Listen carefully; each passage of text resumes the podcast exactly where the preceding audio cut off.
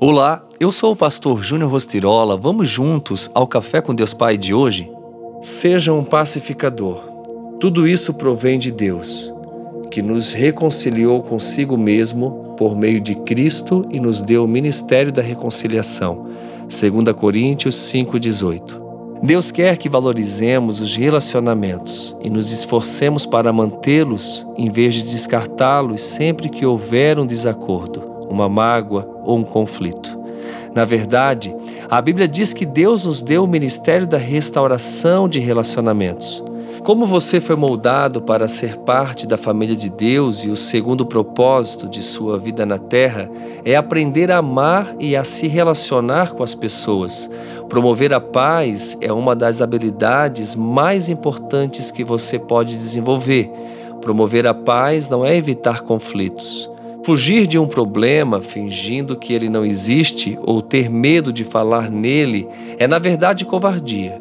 É por isso que precisamos orar pedindo a direção contínua do Espírito Santo.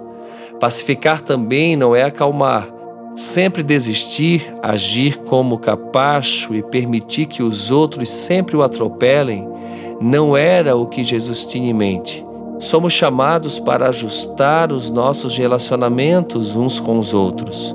Embora seja muito mais fácil permanecer em silêncio enquanto os outros à sua volta prejudicam a si próprios e a outros com alguma prática pecaminosa, essa não é a atitude de amor a ser tomada.